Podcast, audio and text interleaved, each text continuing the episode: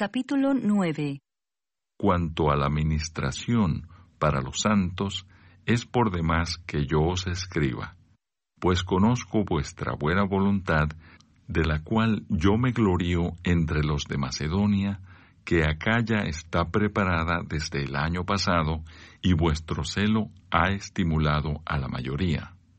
Pero he enviado a los hermanos para que nuestro gloriarnos de vosotros no sea vano en esta parte, para que, como lo he dicho, estéis preparados. No sea que si vinieren conmigo algunos macedonios y os hallaren desprevenidos, nos avergoncemos nosotros por no decir vosotros de esta nuestra confianza.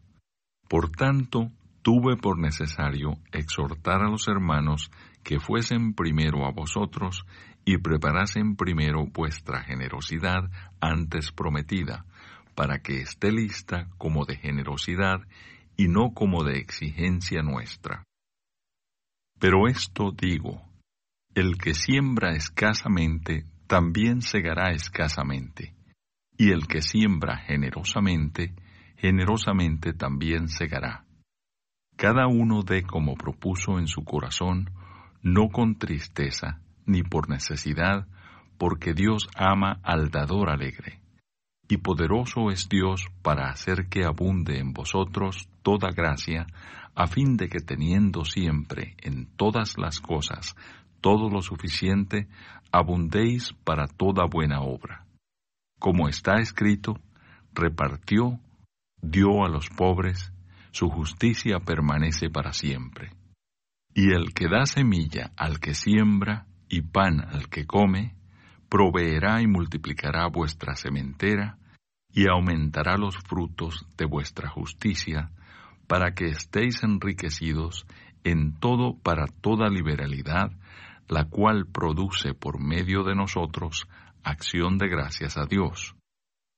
Porque la administración de este servicio no solamente suple lo que a los santos falta, sino que también abunda en muchas acciones de gracias a Dios.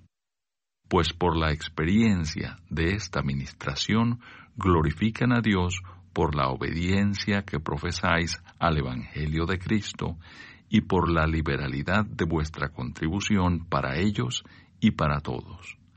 Asimismo, en la oración de ellos por vosotros, a quienes aman a causa de la superabundante gracia de Dios en vosotros. Gracias a Dios por su don inefable.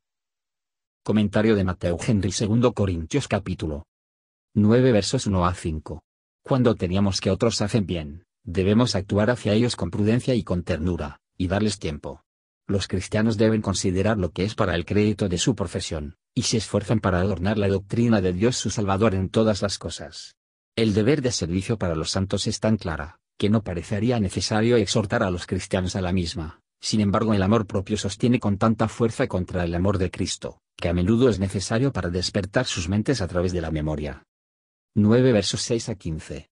El dinero otorgado en la caridad, puede a la mente carnal parecer tirado, pero cuando se les da desde principios propios, es la semilla sembrada, a partir del cual se puede esperar un aumento de valor. Debe administrarse cuidadosamente. Las obras de caridad, como otras buenas obras, se debe hacer con el pensamiento y el diseño debido pensamiento, en cuanto a las circunstancias, y los vamos a liberar, dirigirá nuestros regalos para usos benéficos. La ayuda debe ser dado libremente, ya sea más o menos, no con tristeza, sino con alegría. Mientras que algunos de dispersión, y sin embargo aumentar, otros retienen más de lo que se encuentran, y tende a la pobreza.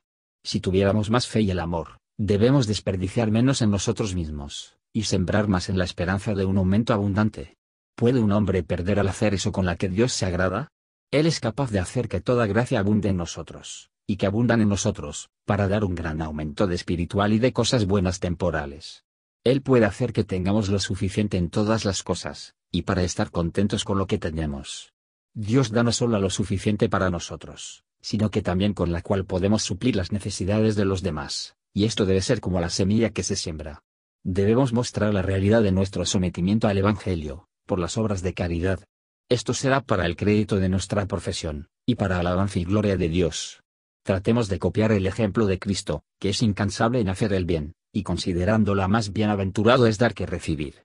Bendito sea Dios por el don inefable de su gracia, mediante la cual habilita y se inclina un poco de su pueblo a otorgar a los demás, y los demás a ser agradecidos por ello, y bendito sea su nombre glorioso para toda la eternidad, porque Jesucristo, el inestimable don de su amor, a través de los cuales está y todas las otras cosas buenas, pertenecen a la vida y a la piedad, se da libremente a nosotros, más allá de toda expresión, medida, o los límites. Gracias por escuchar y si te gustó esto, suscríbete y considera darle me gusta a mi página de Facebook y únete a mi grupo Jesús Answers Prayer.